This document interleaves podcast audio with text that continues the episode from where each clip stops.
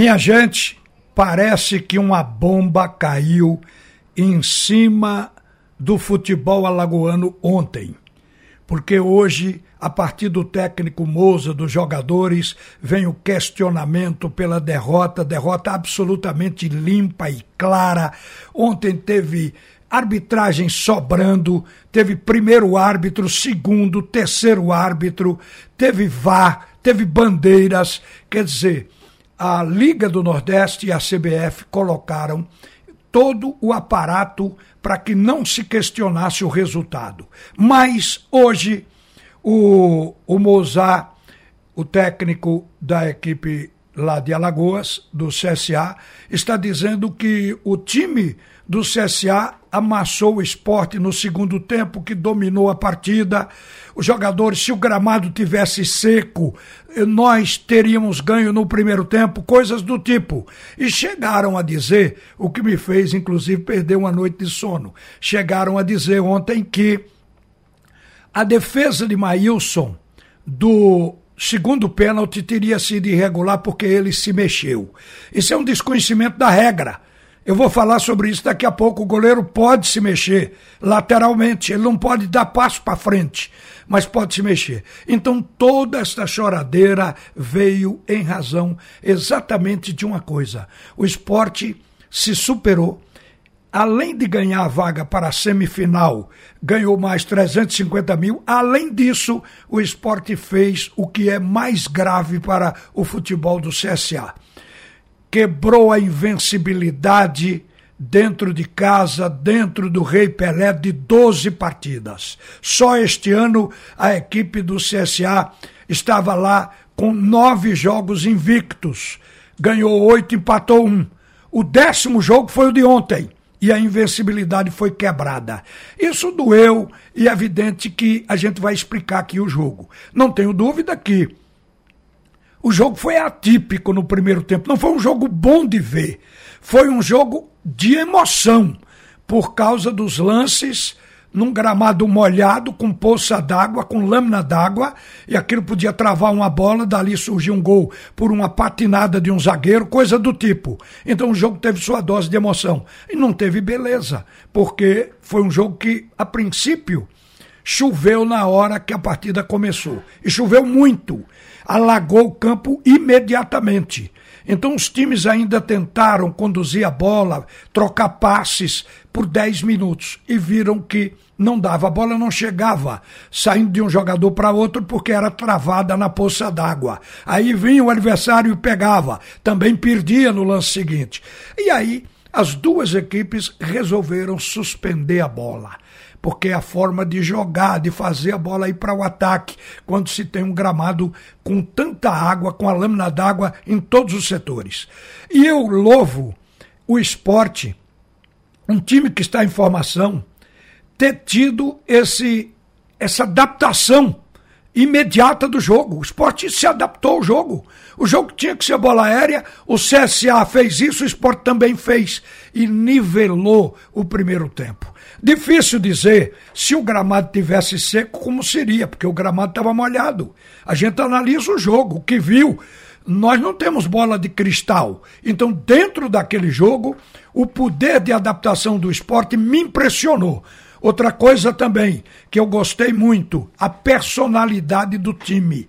Porque poderia se encolher pela estatística que beneficiava, inclusive da invencibilidade, ao time do CSA. E o esporte não se impressionou.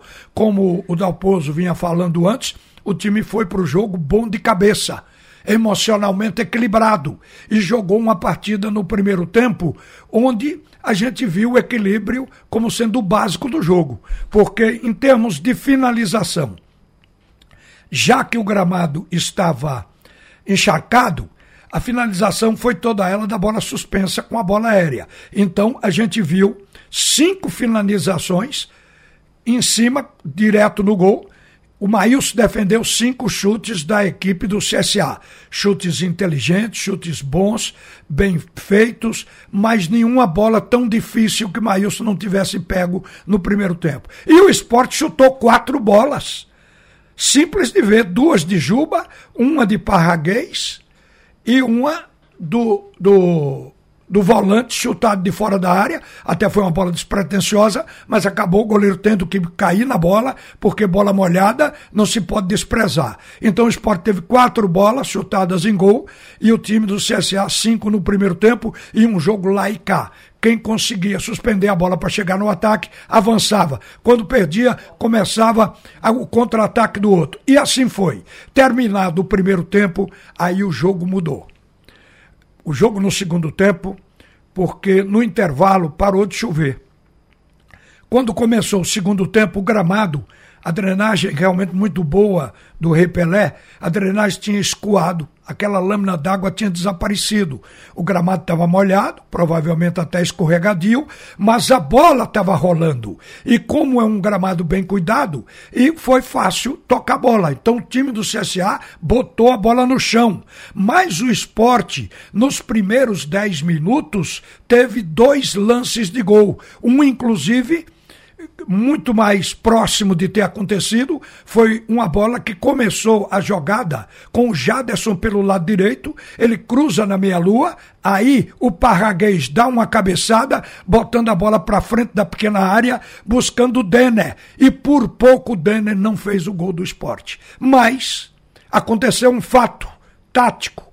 Naquele momento, o esporte, estávamos ali com 10 a 11 minutos, o esporte resolveu dar um passo atrás. Mudou a maneira de jogar. O esporte recuou, passou a jogar na base do contra-ataque, no futebol reativo, porque optou pela marcação. Provavelmente. Aí eu chamo isso de adaptação ao jogo e, ao mesmo tempo, o, a inteligência do jogo. Porque se o esporte ele parte para jogar de, também ofensivo contra o CSA, ele poderia até perder a partida. Só que o esporte fez o que é óbvio nesse momento em um time em formação que até admite que não está tão entrosado e ainda como adversário com variações de jogadas. Então o esporte fez o elementar. O esporte fez uma estratégia tática. Ele se fechou e aí foi eficiente nisso. O time do CSA ganhou meio campo, porque o esporte recuou. O time do CSA foi para frente. Evidente que trabalhava a bola, chutava, mas de fora da área. E a defesa deu conta. O técnico fez duas linhas de quatro e você não anotou um erro de Thierry, um erro de Sabino, um erro de Chico, que foram jogadores que cortaram bolas o tempo todo. Às vezes até para escanteio. Metia para trás, mas tirava a possibilidade de gol do adversário. Em suma, o esporte fez uma estratégia para levar o jogo para as penalidades máximas. E ali foi decidido. Isso é do futebol. Então, portanto, foi uma partida de grande proveito para o esporte, porque mostrou equilíbrio emocional entendeu? Mostrou que o time se adapta ao jogo, com gramado molhado, o time do esporte teve poder de adaptação e no segundo tempo soube jogar com um adversário fogoso dentro do seu próprio campo e que está há muito tempo com a equipe formada. Então o esporte ficou naquele futebol de marcação. E tanto deu resultado que no primeiro tempo Todos tinham chutado muito e no segundo poucos chutes. O CSA chutou três bolas de fora da área que Maílson defendeu. Outras a defesa cortou, mas diretamente ao gol foram três. O esporte teve dois lances de área no primeiro tempo. No, aliás, no segundo tempo. No primeiro, teve mais chutes. Então, prova está que a estratégia tática da marcação do esporte amarrou o jogo. O que pareceu para o técnico, que diz, está aí na imprensa, você abrindo qualquer qualquer site de notícia vai encontrar quando ele diz que no segundo tempo dominou o jogo. Dominou porque o esporte deu a meia cancha, mas não teve poder de penetração. Foi anulado no que concerne a entrada da área e a finalização. Então a gente tem que louvar o fato de que o técnico do esporte está aí a três jogos. Você vê três vitórias ainda não conseguiu implantar totalmente a filosofia e também não colocou ainda o melhor que o esporte tem dentro de casa. O esporte tem 15 jogadores. Quer dizer, no jogo de ontem, a gente pode fazer uma alusão aqui e ali de um jogador que poderia ter tido um maior rendimento, mas todos entraram com espírito de competição e dentro do plano de jogo para aquela partida. Então o esporte, para mim, ele foi vitorioso com inteligência. Então o jogo foi para os pênaltis. E nos pênaltis, não precisa explicar o, o esporte só bateu três. Veja, a equipe do CSA chegou a bater mais pênaltis. Bateu quatro. Só que o esporte converteu seus três pênaltis. Bateu numa sequência de Ronaldo, Raiva Negas, quem foi o outro Alexandre que, que bateu o pênalti do esporte? É, o Cássari. Cáceres. Estou lembrando aqui. Então, o esporte teve aproveitamento de 100% nos pênaltis, foram batidos por esses três jogadores. Já na equipe do CSA, o primeiro pênalti foi convertido, foi o primeiro pênalti a ser batido. Foi Oswaldo quem bateu e meteu, bateu forte, uma bomba no canto, não deu para Maílson. Mas o segundo pênalti foi mal batido. Foi batido pelo zagueiro e pelo Wellington, foi batido devagar. O que foi que o Alagoano viu, o Alagoano do CSA viu nesse lance que diz que houve irregularidade. Nesse lance, se tivesse irregularidade, tinha VAR. Tinha VAR no jogo. Não houve irregularidade. O Maílson fez que ia para a esquerda e viu que o Elton chutou a bola no meio, mais para o canto direito. Então ele, em cima da linha, deu aquele jogo de corpo e voltou. E voltou com a precisão impressionante. Com o braço só, ele tirou aquela bola. Então, primeiro pênalti perdido. Vai para o segundo pênalti com um jogador que atuou bem, que deu dois chutes no primeiro tempo de arrepiar, que foi o Gabriel. O Gabriel bateu bem mas o goleiro estava melhor e defendeu, segundo de Maílson. E vem então o centroavante, que em tese é o cara que mais chuta em gol no time do CSA, Rodrigo Rodrigues. Aí chuta, chutou bem também, só que o Maílson defendeu. Quem chutou mal foi o Wellington. Mas os dois outros chutaram bem e o goleiro do esporte defendeu. Era o dia de Maílson, indiscutivelmente, era a noite dele, a estrela dele estava brilhando e a competência que o cara já tem acumulada e que funcionou nessa hora. Eu só não concordo é, 100% com o que disse o técnico Gilmar Dalpozo de que o time treinou para esse essa batida de pênalti e que aquilo não foi, digamos, sorte, loteria, foi competência e treinamento. Eu questiono um pouco isso aí. Não tenha dúvida que a gente não está aqui discutindo a competência de ninguém, mas o pênalti tem um pouco de sorte. Eu costumo dizer que se não for assim, Pelé jamais perderia um pênalti. Zico, que perdeu pênalti em Copa do Mundo, tirando até o Brasil das semifinais, quer dizer, o, o, o Zico perdeu, que era o maior batedor de pênalti do planeta. Já perdeu o pênalti. A gente Platini já perdeu pênalti, vai por aí. Tem grandes jogadores que já perderam. Então, não é 100%, no meu entendimento, uma qualidade técnica. É também um pouco de sorte do embalo da vida, das coisas que acontecem em determinado momento que são positivos para engrandecer e para valorizar quem faz. Então, ontem o time do esporte foi eficiente no que lhe coube e a grande verdade é que conseguiu quebrar a invencibilidade do CSA. Junte-se a isso o fato de agora se prepara para jogar com o CRB ou com a equipe do Ceará. Pode dar CRB. O grande time do Ceará é o Fortaleza. O Ceará vem numa segunda posição. O Ceará perdeu classificação até para decisão estadual. Então pode acontecer de dar CRB, mas pode dar Ceará. É uma equipe de primeira divisão, incontestavelmente também tem qualidade. Mas o futebol oferece tudo. Parabéns a Maílson. Foi extraordinário o que ele fez.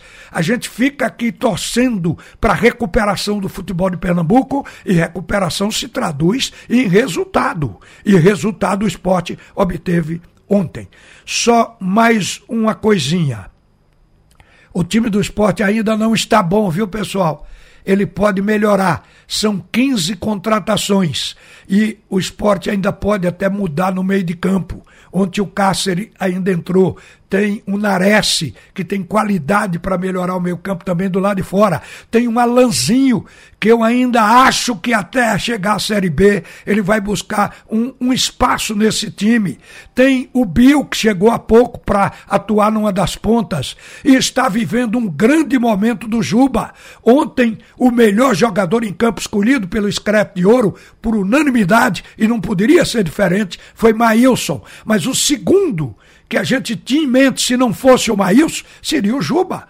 Você vê em quantas partidas o Juba vem sendo o melhor jogador em campo do esporte. Isso é progresso, isso é crescimento, isso é afirmação. É uma coisa também importante na construção de um time. Hoje a gente se prepara para transmitir, para acompanhar, para ver o Scrap de Ouro em ação no jogo do Náutico contra a equipe do Botafogo. É encardido esse jogo. Ah, o ano, a última vez, 2019, deu Botafogo. O Náutico está se preparando para dar Náutico Náutico desta vez. A gente vai torcer por isso, mas é um jogo difícil, como todo jogo nessa fase é difícil. Estamos torcendo por isso. Teve até um ouvinte que mandou para cá um recado no painel interativo dizendo que está sonhando com a final de Copa do Nordeste toda pernambucana. Olha, é difícil, mas não é impossível. Uma boa tarde, minha gente. A seguir, Alexandre Costa com o segundo tempo do assunto é futebol. Você ouviu a opinião de Ralph de Carvalho, o bola de ouro que diz todas as verdades. Oferecimento Pitu Cola